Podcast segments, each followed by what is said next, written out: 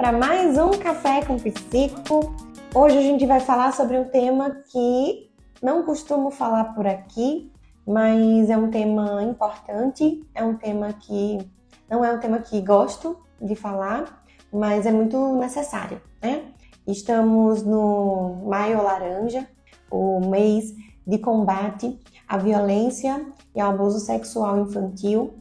E hoje a gente vai falar um pouquinho das crianças com deficiência. É, a gente vê muito né, as pessoas falando sobre abuso sexual infantil é, como um todo e não estão erradas, né? Não estão erradas em pensar que todas as crianças, quando se fala em abuso sexual infantil, ao combate né, dessa violência, desse crime, é, todas as crianças estão incluídas, mas as pessoas com deficiência elas têm algumas peculiaridades, né? Tem algumas questões que a gente precisa ficar muito mais atento, tomar muito mais cuidado, porque é, as crianças com deficiência elas estão mais vulneráveis, tá? Então Fiz uma pequena introdução, vamos, vamos aos, aos finalmente, como dizem, né? Estou aqui com meu cafezinho, né? Hoje, a pouquinho, que já tomei café hoje, não tô com balde. é, quem quiser comentar, quem quiser é, sugerir, quem quiser é, participar, os comentários estão abertos, é, fiquem à vontade, a casa é de vocês, esse espaço é nosso, né? para crescer, contribuir e precisamos falar desse tema tanto é, para profissionais de psicologia como de psicopedagogia, profissionais da saúde e da educação como um todo que trabalham com crianças, né? É, então, é importante que a gente fale sobre isso. É, muitas crianças com deficiência são alvo, né, de violência sexual ou de abuso sexual é, de alguma forma, né? E muitas vezes a gente tem aí uma notificação dos casos, principalmente por conta do capacitismo, né? As crianças com deficiência, muitas vezes, ao falar, ao relatar, não são é, validadas, né? Não são acreditadas, não são creditadas, né? Sua fala não é acreditada. Então, há uma subnotificação dos casos. Eu fiz algumas anotações é, das minhas pesquisas, né? Desses dias. Eu não tinha falado sobre esse tema ainda, né? O Dia é, Nacional de Combate a esse tipo de violência foi dia 18, mas aí não consegui falar aqui, né? E decidi trazer esse assunto para o Café com Psico, porque eu sei que tem muitas é, professoras, muitos pais, né, muitas psicopedagogas que me assistem e que me ouvem e que precisam né, estar cientes sobre essas questões, tá? Então, quando a gente pensa né, em violência sexual infantil, mais de 10% dos casos desse tipo de violência é, envolvem pessoas com algum tipo de deficiência, né? A criança com deficiência, ela é mais vulnerável, né? E a, a denúncia dessa violência, ela tende a ser menos creditada. É, os pais conversam pouco com as crianças sobre esse tipo de assunto, né? As pessoas falam um pouco sobre sexualidade, as pessoas falam um pouco sobre sexualidade com as crianças, né? Então, se existe um tabu sobre esse tema, com os adultos, né, na vida dos adultos, é, existe também um tabu para falar sobre sexualidade com crianças. E quando a gente pensa né, em falar com os nossos filhos, com as nossas crianças sobre sexualidade, quando a gente pensa em pessoas com deficiência, nós temos ainda um pouco mais de tabu para falar com essas pessoas, né? Uma, uma, um dos motivos é que muitas vezes a gente acha que a, pessoa com deficiência né, é assexuada e que a criança com deficiência, né? Se isso não é assunto de criança, imagine da criança com deficiência, né?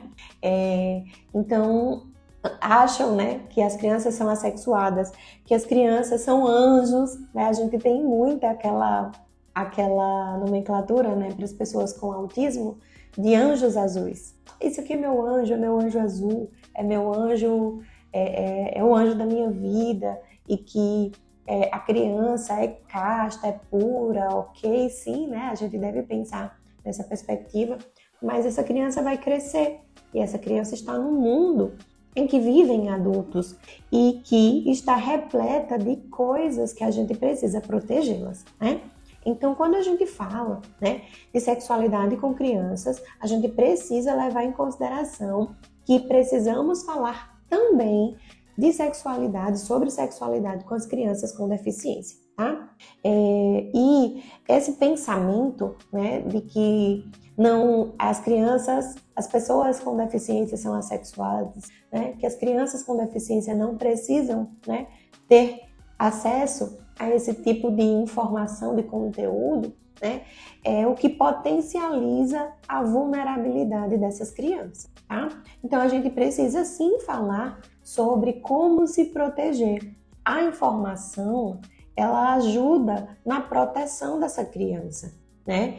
Então é importante que a gente converse com os nossos filhos sim sobre sexualidade e que as crianças com deficiência, elas não estejam fora dessas conversas, né? Então, o tipo de deficiência acaba, né, afetando o risco a, a prevalência da violência. Então, geralmente, a gente vê é, mais frequentemente crianças com transtorno do desenvolvimento intelectual e crianças com transtorno do espectro autista são mais violentadas com relação a esse tipo de violência, né? Todos juntos por Elisa. Oi, amor! Como chegar até a criança e explicar da melhor forma? Eu vou trazer algumas sugestões, tá certo? Já já a gente vai falando sobre isso sobre algumas sugestões de conversar é, com, com as crianças. Tem muitos recursos didáticos, muitas analogias que a gente pode fazer, né, que a gente pode é, informar a criança e tem algumas outras orientações que a gente precisa fazer desde sempre com a criança pequena, independente se ela tem é, deficiência ou não, né? Então, é, quando pesquisando, né, é alarmante o número de casos de crianças com deficiência que estão né, é, em vulnerabilidade social e que estão né, suscetíveis e mais vulneráveis ao abuso e à violência sexual. Tá? Então, um terço das crianças abusadas tem deficiência. Então, vejam, uma em cada três crianças que são abusadas tem deficiência, né? Então, é importante a gente pensar nisso. É um número muito grande de crianças sendo, né, é, acometidas por esse tipo de violência e é uma parcela grande das pessoas, né, das crianças com deficiência, tá? É 40 a 68% das meninas e 16 a 30% dos meninos, né? Então foi feito um levantamento é, esqueci agora o nome do. É alguma coisa. É um sobre violência. Depois eu, eu coloco o, o, o, o artigo para vocês, né? Os estudos. É, Atlas, no Atlas da Violência, né? Uma pesquisa falando sobre violência infantil, abuso sexual infantil. Uma pesquisa de 2021. A gente né, tem aí 47% das crianças, né? De 10 a 19 anos e 28% das crianças de 0 a 9 anos que sofreram algum tipo de violência e têm deficiência, certo? Então, é um assunto que a gente precisa sim conversar com as nossas crianças. É, a, a gente precisa trabalhar com a prevenção, né? E com criança, eu falo muito em intervenção precoce, né? Então, com criança, a gente precisa trabalhar com a prevenção com todo tipo de violência, a gente precisa trabalhar com a prevenção, né? Mas com as crianças, a gente precisa informá-las sobre os perigos e a gente precisa, enquanto adultos, cuidadores dessa criança, estarmos atentos aos sinais que essa criança traz, porque muitas vezes esse abuso, essa violência vem de uma pessoa de perto, de um dos cuidadores, né, de uma, de uma pessoa que está perto. A gente viu casos, né, de profissionais. Então a gente precisa ficar atento sim aos sinais, é, ter, deixar o preconceito de lado, o preconceito com a deficiência e o preconceito com os assuntos relacionados à sexualidade e falar com as nossas crianças sobre isso, tá? Então a informação, é o diálogo, a conversa, a educação, ela salva vidas, tá? E quando a gente, quando eu falo que a educação salva vidas, eu não estou falando só da educação da escola, né? Que a criança vai para a faculdade, que a criança vai aprender, vai ter um emprego, vai ser autônoma. Eu estou falando da educação que a gente precisa informar nos corredores das nossas clínicas. A gente precisa informar nas redes sociais, falar aqui, né, sobre isso. É, e eu coloquei o tema aqui na live, né? É, coloquei, é, falo, fiz um post hoje mais cedo sobre isso, né? Sem colocar caracteres especiais para o, o Instagram não derrubar o meu conteúdo, tá? É, as pessoas têm pudor de falar sobre isso, têm vergonha de falar sobre isso, né? Tem medo de falar sobre isso e tem medo de que a rede social, que o, o algoritmo né, bombe a postagem porque está falando de um conteúdo sensível, tá? Eu não estou aqui pelo algoritmo, eu estou aqui pelas pessoas. Então, o nome vai ficar desse jeito sim. Ajo se seu conteúdo não vai ser entregue, tudo bem. Se chegar na vida de uma família, de uma criança, e, e eu conseguir, né, com que essa família se atente a essa criança, já, já salvei a vida dela, já impactei de alguma forma, então já estou tranquila né, na, minha, na minha missão. Minha missão aqui é trazer conteúdo. Então, se fosse colocar caracteres especiais para disfarçar a palavra violência sexual, não fazia efeito. Então, vai ficar desse jeito aí. A gente precisa falar sobre isso sim, tá? Então, precisamos falar com as nossas famílias, precisamos falar com as nossas crianças, precisamos estar em ações, né, que envolvam é, a informação, a, educa a educação para a prevenção contra a violência sexual infantil. Tá? E aí a gente precisa considerar né, é, que ensinar é proteger.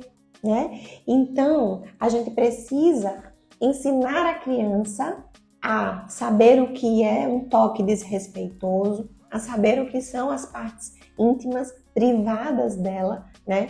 Ensinar a criança que é, ela precisa é, confiar nos pais, pedir ajuda, né? Então, quando a gente traz um conteúdo desse, a gente ajuda a salvar uma vida, certo? É, e aí, assim, a gente falando em criança com deficiência, né? Muito quanto maior o nível de comprometimento, né, e o tipo de, de deficiência, mais a criança está vulnerável, né? Então, a gente precisa trazer os assuntos né, sobre sexualidade com muita leveza, com muita tranquilidade, é, com os conhecimentos adequados à idade da criança, à maturidade, isso para qualquer criança, né? Estabelecer uma relação de confiança é, com o seu filho, com a sua filha, né? E aí é, ajudá-las né, no uso correto do vocabulário referente às partes do corpo que tem né, ali referentes à sexualidade, tem a ver ali com a sexualidade. Né? Então a gente muitas vezes é, traz uma nomenclatura para a criança que é, não faz sentido, pode até fazer sentido, mas na hora dela fazer uma denúncia, não faz sentido para quem está escutando, né? Então, é importante a gente usar os termos corretos. Os termos corretos são científicos, né? É desse jeito que vai. Está ali. Então, é, está nos livros, está na internet, né? Então, é bonitinho, né? Apelidar e fazer um apelido fofinho ali para a parte íntima da criança, mas não é seguro, tá? Então, é, comece a nomear as partes da, do corpo da criança como devem ser né, é, nomeadas. olho é olho em tudo que é canto. Orelha é orelha. Nariz é nariz. Barriga. Ninguém tem vergonha de dizer barriga. Ninguém tem vergonha de falar é, braço, olho, nariz, dente. Por que, que a gente tem vergonha de falar com as nossas crianças? Né? A gente não ensina outro nome. Ah, isso aqui não, isso aqui é tchutchu. Isso aqui não é olho, isso aqui é tchutchu. Que, por que, que a gente faz isso com as partes íntimas? Né? Então a gente tem é, um, um tabu muito grande para falar sobre isso e muitas vezes esse tipo de vocabulário, esse tipo de nomenclatura dificulta que a criança faça a denúncia. Ah, Justo, mas como é que a criança vai fazer a denúncia? A criança vai ligar por esquecer? Não. Muitas vezes ela está ali sinalizando para a professora, ela está sinalizando para alguma outra pessoa, dizendo: Olha, o meu tio mexeu no, na florzinha. E a criança não entende. A família. A, a, a, com esse tipo de nomenclatura, muitas vezes a professora pode deixar passar batida esse tipo de informação, né? Então é importante que a gente que a gente use a nomenclatura correta, tá? Ione, nossa, a escola de Esté está trabalhando isso. Eu ia até perguntar como eu posso lidar em relação a ela, porque ela não fala, o que poderia fazer. É um tema que acho sensacional ensinar os pais a lidar. Perfeito, Ione. A escola está trabalhando, né? Por conta da, do Maio Laranja, acho muito importante, muito importante, né? Que bom que, que as pessoas estão levando esse tema para a escola, para as praças, para as igrejas, né? Importante, gente, que a gente fale sobre isso em todos os lugares, né? E como ela não fala, é, é, importante você observar alterações de comportamento. A gente vai falar um pouquinho mais sobre isso, sobre uma possível agressão. Mas veja, ela não fala, mas ela entende, ela compreende. Então, é, a informação precisa ser adequada ao nível de compreensão que ela tem, tá? Então, é, a gente precisa levar em consideração que essa é uma criança que, independente da deficiência, independente do diagnóstico, né, existe ali um nível de compreensão que a gente precisa levar em consideração na hora de falar sobre isso, né? Então, a, além do aprendizado, né, de ensinar as crianças a usar o vocabulário das partes íntimas corretamente, é, a gente precisa é, lembrar, eu, eu gosto dessa palavra, né, responsabilidade. A gente precisa lembrar que a infância é uma responsabilidade de todos nós. Nós, terapeutas de infância, os pais, as famílias, as escolas, né? A infância é o futuro do mundo, minha gente. Se a gente não cuidar delas, a gente está cuidando de quem? Né? E aí a gente precisa ficar atento, é, porque os índices, por exemplo, na pandemia é, de violência sexual contra crianças e adolescentes aumentou absurdamente, absurdamente. E imagine a criança com deficiência né? A criança que não consegue falar, a criança que não consegue se expressar, né? Então, existe né, a, a, as crianças com deficiência, as crianças com algum transtorno, principalmente quando está relacionado ali a questões intelectuais e de fala, né? Muitas vezes a criança não consegue reconhecer o abuso, né? Ela pode confundir o abuso com auxílio e com cuidado. Por quê? Muitas vezes as crianças que têm deficiência ou que têm algum tipo de limitação, ela precisa de cuidados de higiene, muitas vezes, né? Então esses cuidados é, muitas vezes passam pelas partes íntimas da criança, né? E aí é, aqui, por exemplo, no consultório eu trabalho com infância, eu trabalho com é, intervenção precoce e eu trabalho com crianças que são maiores e que ainda usam fraldas, mas eu não troco fralda. Ai, se você não troca fralda, menina, porque você é chique? Porque você não quer se sujar? Não, não é isso. Não tem um problema algum com sujeira. Não tem, né? Então, as secreções nasais, aquelas, né, de todas as cores que a gente imagina, eu limpo. Se a criança, uma criança já passou mal na minha sala, vomitou e eu precisei acolher a criança, chamei a mãe e tudo, a gente ajeitou. Depois eu fiquei com a sala para limpar. E eu não chamei a moça dos serviços gerais, não, da clínica, da clínica antiga, não. Era seis horas, a moça já tinha ido embora e tudo mais. Eu fui limpar e tá tudo certo. Meu problema não é com a sujeira. O meu problema é que, muitas vezes, por ser criança e por ser criança com deficiência, a gente negligencia a exposição das partes íntimas dessa criança, né? Então, eu não troco fraldas porque eu sou uma estranha, uma pessoa que não participa dos cuidados ativos dessa criança. Então, eu não preciso que essa criança exponha as suas é, genitálias para mim. E não é essa exposição, né, minha gente, que vocês estão falando, que, que a gente fala, né, de tudo, né? Não, não é essa questão sensual que eu tô falando, tá? É essa questão de estar ali. Então, muitas vezes a criança, né, os pais ensinam a fazer xixi na rua. Aqui no interior, né, a gente vê muito. Ai, minha, minha criança tá apertada. Ai, faz ali no cantinho. Ah, não tem problema não, é criança. Desce a roupa do menino e faz ali no cantinho. Desce a roupa da menina, encosta assim e, e, e expõe a criança. Isso não pode acontecer, tá? Porque isso é, normaliza a exposição, certo? Então é importante que a gente pense, né? Que a, a gente consiga que a pessoa com deficiência, a criança com deficiência, entenda que aquele toque não é um toque de cuidado, não é um toque de higiene, é um toque abusivo, tá certo? E uh, muitas vezes, né, as crianças também estão mais vulneráveis por conta da questão da comunicação e da linguagem. Então, mesmo que elas percebam que estão sendo abusadas, que reconheçam o abuso, muitas vezes estão mais vulneráveis porque o abusador pensa: essa criança não fala, ela não vai falar. Se as pessoas, né, se a gente pode chamar essas pessoas de pessoas, se os agressores acreditam que crianças é, não falam, que crianças sem deficiência, né, ameaçam de alguma forma para que elas se silenciem, imagine crianças que já não falam.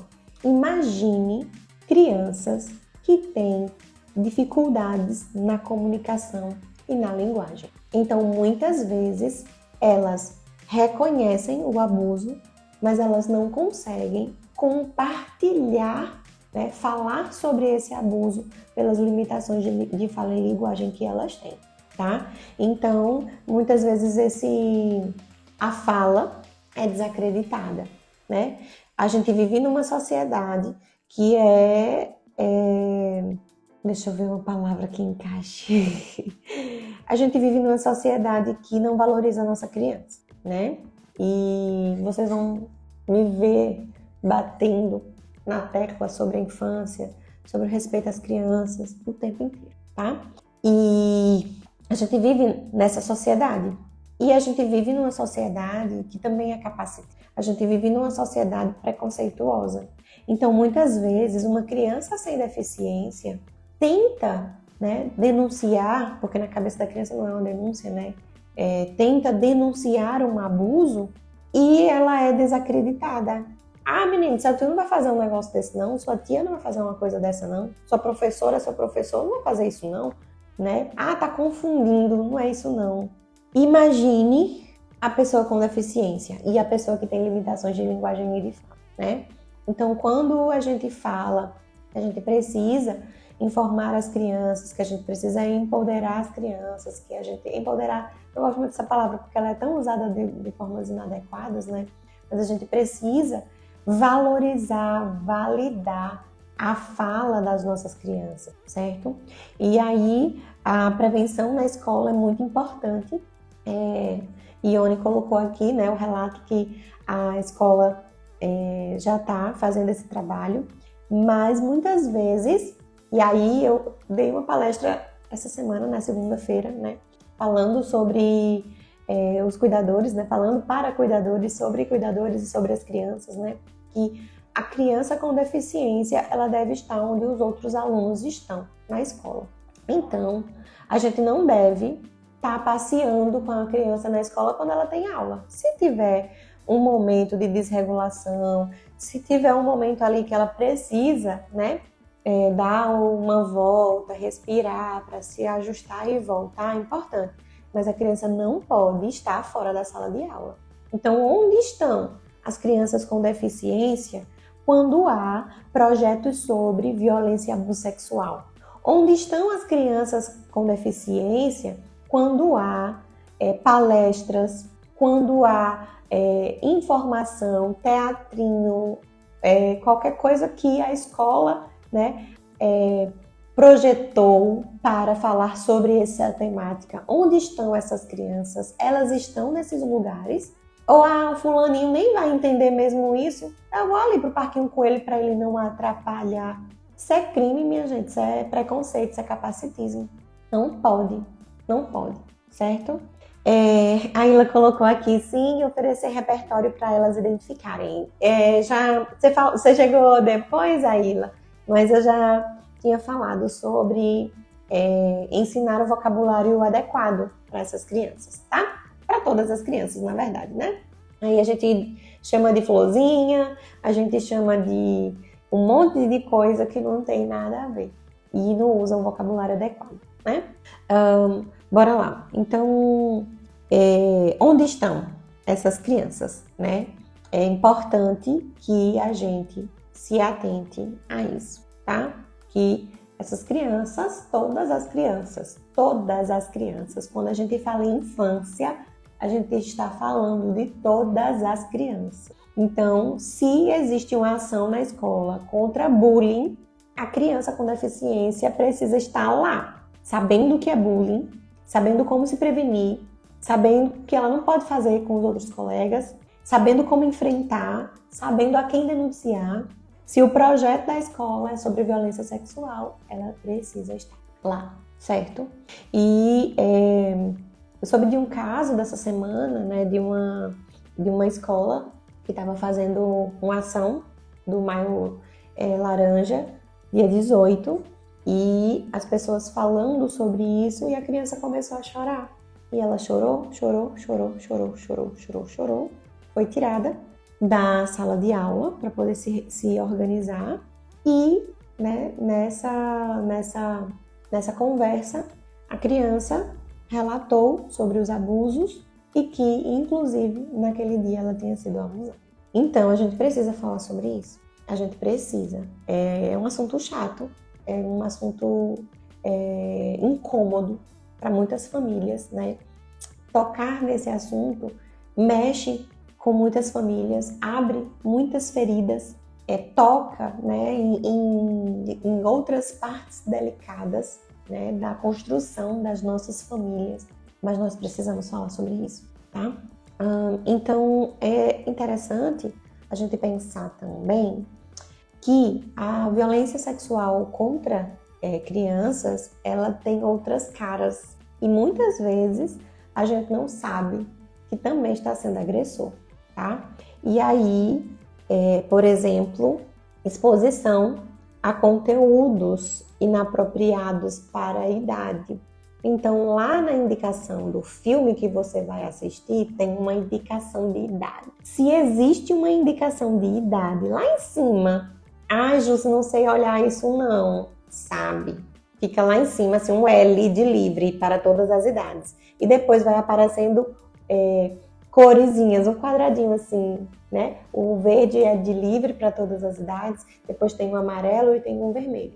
E tem uma faixa etária ali. Respeite essa faixa etária.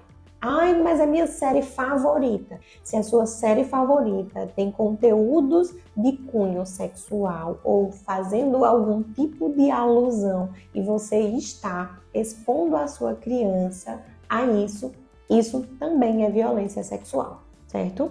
Uh, falas erotizadas, palavras de cunho pejorativo, palavras é, músicas, né? Então, o abuso sexual verbal também existe. Então, palavras de cunho erótico, músicas de cunho erótico. Então, lá, né, em alguns, em alguns aplicativos de música, tem assim, um ezinho de explícito. Se está explícito ali, é porque tem alguma coisa, algum conteúdo sensível.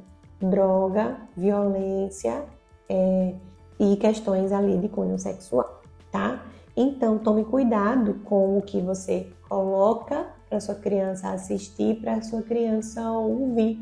É, as músicas dos anos 90, né, tinham ali questões meio que é, encobertas, meio que né, disfarçadas. Mas hoje a gente vê músicas muito explícitas, músicas muito, com, com todas as palavras possíveis desenhadas, tá? Então é importante é, a gente pensar, né, é, no que, que a gente está levando de conteúdo para dentro das nossas casas, tá? É, isso aí, palavras de duplo sentido lá atrás. Hoje está tudo muito explícito, né? Deixa eu ver aqui que eu perdi um, um comentário. Marisa, é, como devemos falar quando o aluno fica? Eu não entendi, Marisa, essa outra palavra que você colocou. Acho que o seu corretor é, colocou a palavra errada. Como devemos fazer quando o aluno fica agitado na sala de aula? Marisa, esse não é o tema de hoje. A gente, é, com relação a isso, a gente tem outras, outras coisas, né? Para falar, sim. Existe uma agitação que a gente pode perceber da criança que sofre violência sexual, tá? A gente pode trazer esse conteúdo em, em outra oportunidade, tudo bem? Ione, muitas pessoas e parentes me julgam por não permitir minhas filhas nem ouvir e nem dançar essas músicas. Eu sempre atento às letras e gestos que, não são, que são expostos nas coreografias.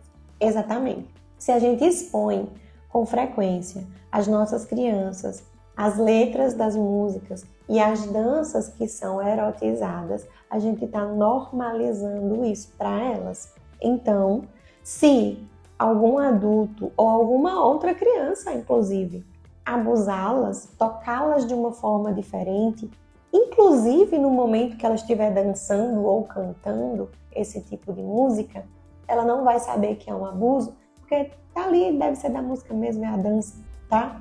É... Existe uma coisa chamada conteúdo infantil, músicas infantis, é... desenhos infantis, séries infantis. E existe por um motivo proteger, estimular, desenvolver as nossas crianças, tá? Então, cuidado com esse tipo de fala e esse tipo de acesso, aí o acesso a esse tipo de conteúdo, tá? Então, que, que a gente pode fazer para proteger nossas crianças? É pensar, né, no YouTube Kids, não deixar ali, né, é, o YouTube convencional para as crianças com acesso livre, é, a gente pode pensar nos bloqueadores, né, na internet, que tem alguns, eu não vou dizer o nome, vou pedir auxílio ao meu esposo para gente, para informar para vocês, né? Existem alguns bloqueadores de conteúdo, então, e, e, e você, quando digita lá ou quando clica em algum site que é inapropriado, o, o, o aplicativo, a extensão, não sei o que é, bloqueia esse tipo de acesso, tá? É, tem um jeito também que a gente consegue monitorar os acessos, né? Inclusive de outros computadores, inclusive de outros telefones, tá? Então, se você tem um, um filho, uma filha que tem aparelhos eletrônicos, né? Que aí já é outra conversa à parte, que tenha esse tipo de acesso, é importante que você tenha esse tipo de proteção, tenha esse tipo de cuidado. Primeiro de monitorar, depois, né, de bloqueá-los, tá? E aí tem, né, é, muitas famílias, muitas pessoas têm aparelhos ali, né, que tem grupos no WhatsApp, que tem é, acesso a conteúdos adultos e recebe, sei lá, enfim, né? Não vou falar sobre sobre os adultos aqui, tá?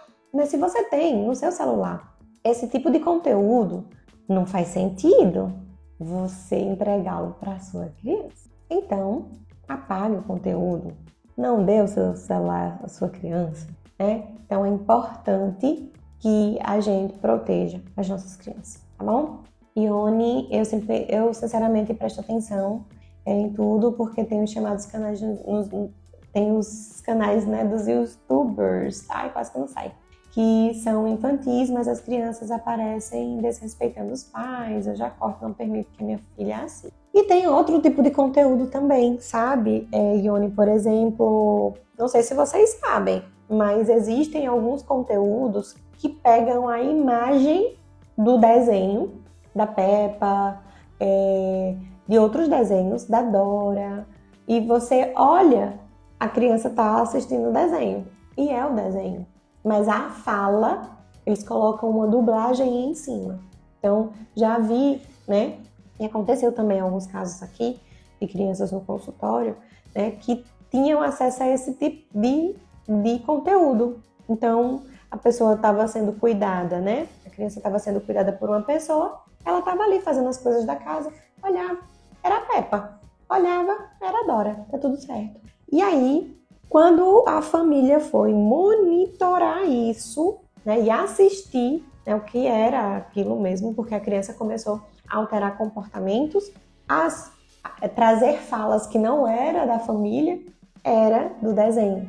Era sobre é, agressão, sobre violência, conteúdo que não era para criança estar. Então, veja, era um conteúdo adulto disfarçado num desenho. E se estava disfarçado num desenho, estava para ser acessado por crianças. Porque adulto não vai assistir a Peppa com conteúdo que não faz sentido, né, minha gente? Então, vamos tomar cuidado com a internet. Internet não é lugar de criança. Rede social não é lugar de criança. Então, a gente precisa ficar atento. O TikTok é um poço sem fim. É um poço sem fim. Eu uso minhas redes sociais para levar informações para as pessoas. Eu estou fazendo isso aqui, 8, quase 9 horas da manhã, falando sobre um tema que pouca gente fala, que eu não vi, né? Muita gente falando sobre isso. Mas tem muita gente que usa as redes sociais para fazer várias outras coisas, inclusive cometer crime. E aí a gente normalizou as dancinhas do TikTok. A gente normalizou, o... viralizou. A gente fez pior. A gente não normalizou só, a gente viralizou as crianças fazendo dancinhas que tem música erotizada e dança erotizada. A gente se acostumou em ver e achar bonito ainda. Então a gente precisa recalcular a rota. Onde foi que a gente se perdeu aí nessa história toda? TikTok, Instagram, YouTube. YouTube não é lugar de criança. Não é lugar de criança. Ponto. O TikTok principalmente. Eu tenho um perfil que eu nunca. Eu tentei colocar meus reels pra lá, mas não deu muito certo. Não gosto da rede social, porque é um poço sem fim. É só um. Então você entra, você não precisa nem passar, porque ela passa sozinha ela passa sozinha, né? E vai entrando, entrando do nada, você entrou para ver uma receita de bolo, você tá vendo um coreano comendo lamen, né? Então é importante que, do mesmo jeito que você tá ali e vai olhando e vai chegando outras coisas, outras coisas, outras coisas, para sua criança também vai, mulher. Pai, mãe. Ah, não, tá ali assistindo o canal do fulaninho, mas não tem como, porque não bloqueia nada, minha gente não bloqueia acesso ao conteúdo. Então, se a rede social precisa ter uma idade mínima, respeite a danada da idade mínima. É com 18 anos que pode ter um, um perfil? Ó, filho, você não vai ter, porque não tem como. Mas a gente se habituou a não dizer não para as nossas crianças. E aí a gente coloca elas em situações de risco. Ah, eu vou fazer um perfil para o meu filho. Não, minha gente, não, não existe isso, não. Se o perfil é do seu filho, bloqueie ele bem bonitinho para só você ter acesso se você quer fazer um álbum de recordação, se você quer ali compartilhar. A gente acostumou a, a expor as nossas crianças em diversas situações em um conteúdo que viraliza, minha gente. Você tem ideia de milhões de pessoas assistindo aquele conteúdo ali? E naquele milhões de pessoas, existem várias que não estão ali só porque estão achando a sua criança fofinha. Vamos preservar nossas crianças, tá bom? Ah, Ione, sim, já vi, eu só permito se eu e Rafael estiver presente para poder ouvir e ver o conteúdo adequado a ela. Marlene, e se tratando de crianças e adolescentes com deficiência, ainda, é, ainda é pior, né, Marlene? Infelizmente. Vamos lá. Outra coisa que é uh, violência sexual infantil disfarçada, com outra cara. É o ato sexual no mesmo lugar em que a criança esteja, mesmo que dormindo. Aí vem a polêmica, né? É, da cama compartilhada, do quarto compartilhado. É, isso também é violência. Se a sua criança acorda e flagra, ela está sendo exposta a uma situação de violência. Então a gente vai precisar repensar, tá? É importante que a gente pense sobre isso. Ah, Jus, mas a gente toma cuidado. Ah, Jus, mas não, não é. O ato sexual entre os adultos e a sua criança não pode estar no mesmo local que vocês, nem dormindo, nem dormindo, tá? É, e aí, se a criança presen, é, a presen, presencia, né, uma situação sexual, ela vê alguma coisa, como acontece, a gente recebe nos consultórios, minha gente. É, o impacto para essa criança que vê uma relação sexual é o mesmo de um abuso, tá? E aí precisa tomar providências com relação a isso, tá? Então, o envolvimento de uma criança em qualquer atividade sexual é crime, é violência sexual, certo? É, e aí a gente sempre leva, né, quando a gente fala de violência sexual, de abuso sexual infantil, a gente sempre leva, leva, leva para aquele extremo, né, da violência, do abuso praticado por um adulto contra uma criança, né, onde há a violação, né, ali de fato, né, enfim, pelas vias de fato. Mas esses outros tipos, né, de comportamentos também são agressões e também são caracterizadas como violência sexual, certo? Então, vamos tomar cuidado com o que a gente ouve, com o que a gente vê, com o que a gente fala, com o que a gente faz dentro das nossas casas, principalmente as casas que têm crianças, tá? E aí, o, outra coisa que é importante a gente pensar, né? Que a criança com deficiência ela está mais vulnerável, ela está mais suscetível aos abusos é, e muitas vezes os abusadores são outras crianças ou outros adolescentes, tá? Então na adolescência as crianças ou as crianças na adolescência as pessoas com TEA, né, muitas vezes podem estar é, mais vulneráveis a situações de abuso por não entender, né, algumas questões relacionadas a habilidades sociais, né? Então, é importante que a gente trabalhe a habilidade social desde cedo, porque quando chegar lá na adolescência, que começar, né, ali a, a ideação, né, é, e a prática de atividades sexuais, a pessoa precisa saber o que é uma prática com permissão e mesmo assim com permissão precisa né, saber como, o que é um abuso e o que não é um abuso, porque às vezes a pessoa permitiu, mas aquele toque, aquela relação, aquela situação é uma violência e ela precisa saber que é uma violência, mesmo ela tendo permitido, né? É, então, a gente muitas vezes, né, quando as, a, os adolescentes estão iniciando ali, né, a atividade sexual, é, a gente só pensa que a violência é uma violência do adulto contra a criança, mas tem, existe né, violência criança, criança, adolescente, criança, adolescente, adolescente, tá? É, e muitas vezes nessa, né, na adolescência, né, quando existe aí essa iniciação, é, os atos de indução e coerção à prática também é considerado violência sexual, tá? Falei demais, né?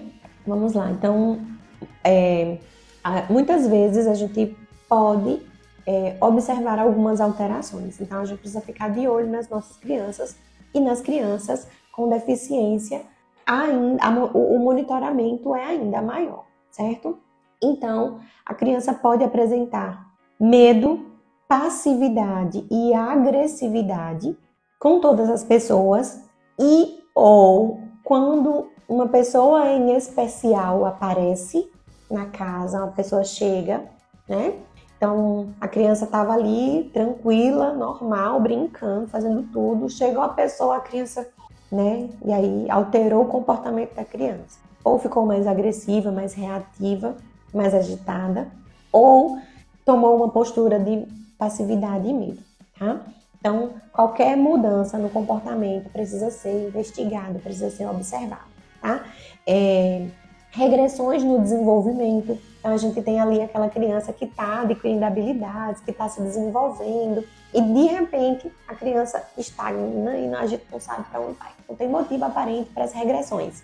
Não teve nada, as terapias continuaram, é, a escola está ok, e a gente teve ali, repentinamente, sem motivo aparente, uma regressão e a criança apresenta ali dificuldade para prosseguir no seu desenvolvimento, certo?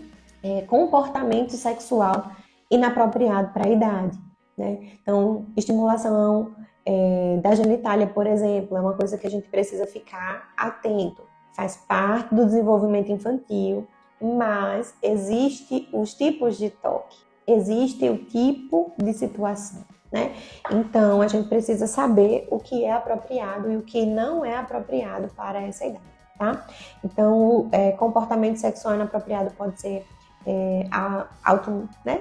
Manipulação, é, pode ser verbalizações, pode ser comportamentos, né? É, enfim, então fiquem atentos. É, interesse em comum em assuntos sexuais, né? Em beijo, abraço, é, em situações sexuais de fato, né? As crianças brincam e como elas brincam mostra o que elas estão aprendendo, tá? Então eu tive uma criança, por exemplo, que é, tinha palavras que eu nunca ousaria em usá-las. Então a gente percebe que existe ali uma exposição a certos conteúdos, né? E tinha um interesse também, né? Em olhar, em ver, em perguntar, que não era adequado para a idade. Então a gente já fica ali de olho, tá?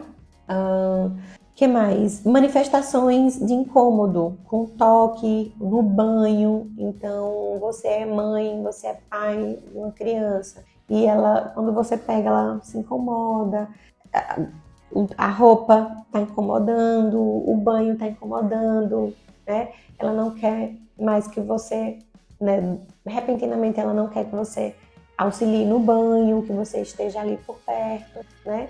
Então é importante é, que a gente observe também alterações no, desse tipo, tá? De incômodos, de medo, de medo do toque, de medo do banho, de medo uh, da evacuação, tá?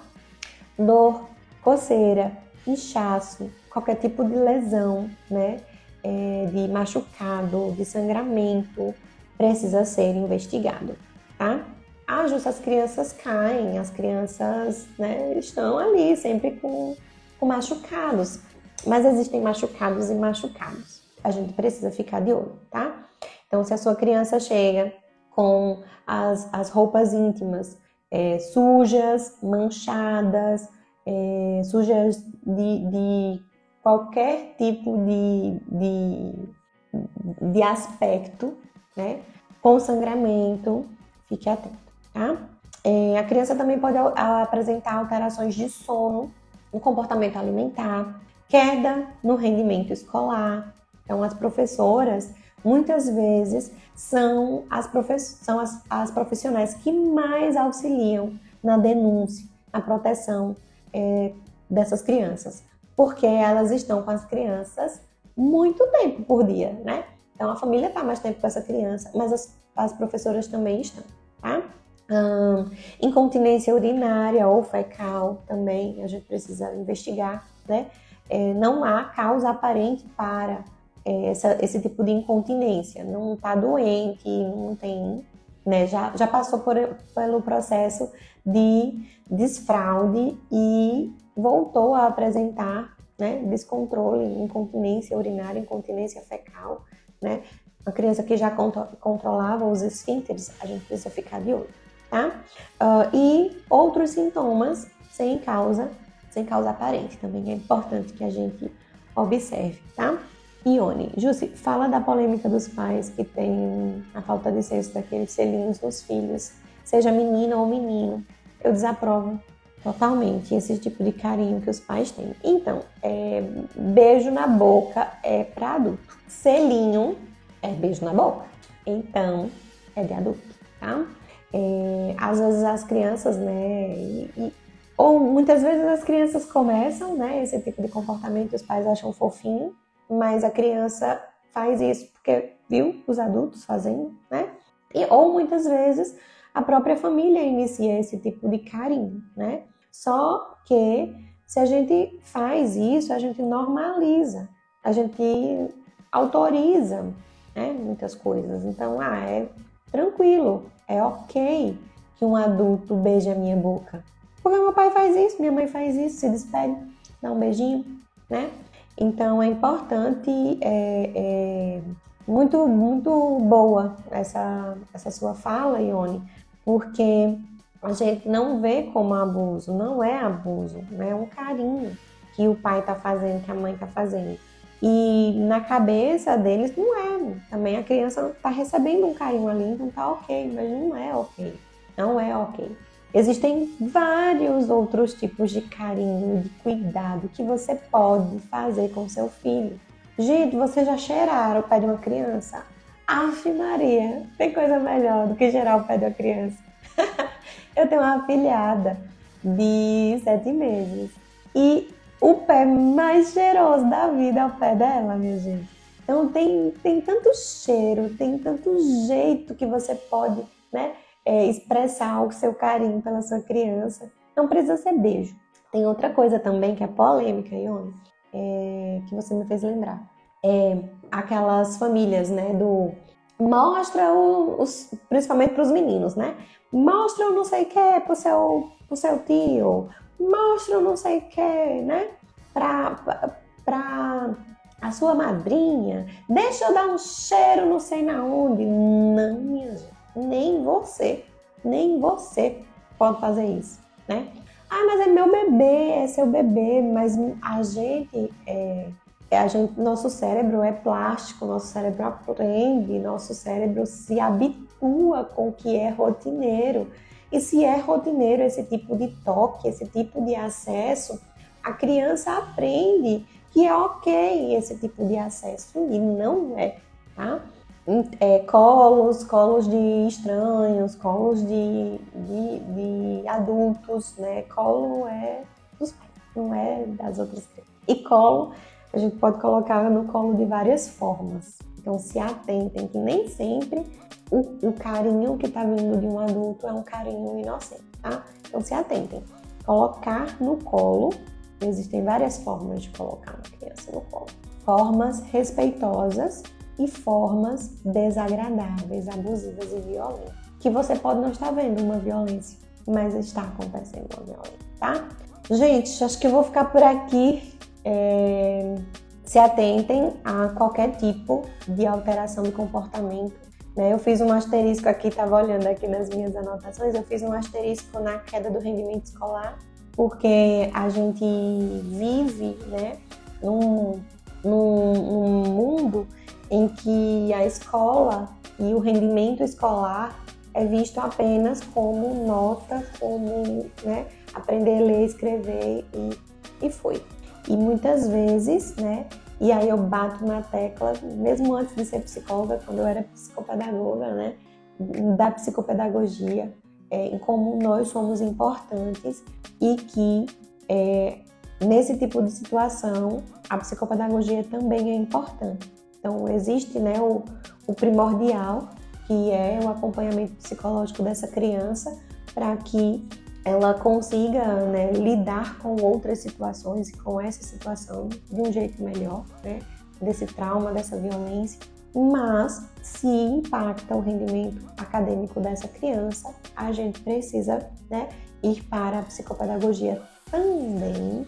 E a psicopedagogia tem um trabalho diferente nesses casos, né? São as dificuldades de aprendizagem de causas secundárias, não são de causas é, é, com relação aos transtornos de aprendizagem, tá? Então é importante que nós, psicopedagogas, também nos, estejamos né, atentas e informadas em como é, a gente pode trabalhar e atuar nesses casos. A gente não vai fazer o papel da psicologia, a gente precisa né, de, um trabalho em conjunto, mas a gente pode trabalhar com crianças vítimas de abuso e com crianças com deficiência que foram vítimas de abuso, que têm ali também rendimento acadêmico rebaixado, tá bom? Bom, Ione colocou uma situação aqui sobre olhares, né, em lugares públicos. E ela disse que se afastou, né, porque ficou incomodada. E você fez super certo. Você fez super certo. É, você tem três filhas, né, Ione? Então são todas meninas. E, e, é importante esse seu olhar, esse seu cuidado, eu super entendo. Com os meninos, a gente também precisa olhar, também tem que ter cuidado, ficar atento a todos esses sinais que eu falei, tá? Silvana, bom dia, Jus, que assunto importante. Ai, muito obrigada.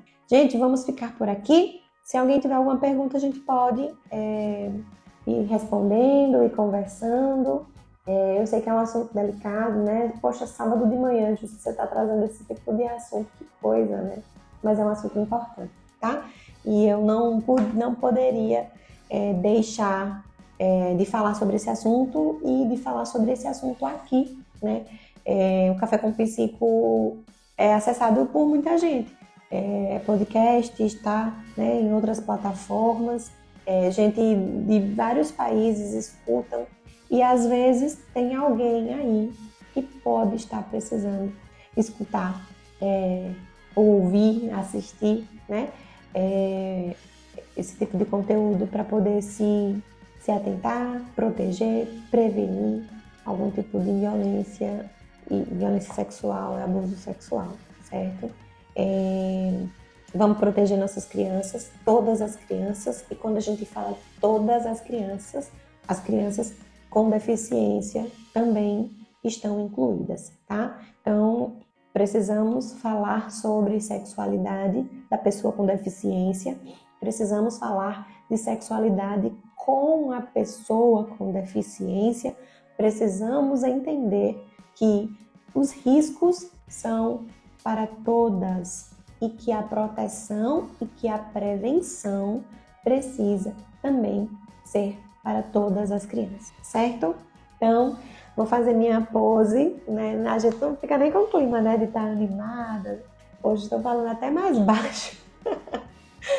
vou fazer minha pose para a gente eu tirar o print que semana passada não consegui e, e a gente encerrar, tudo bem?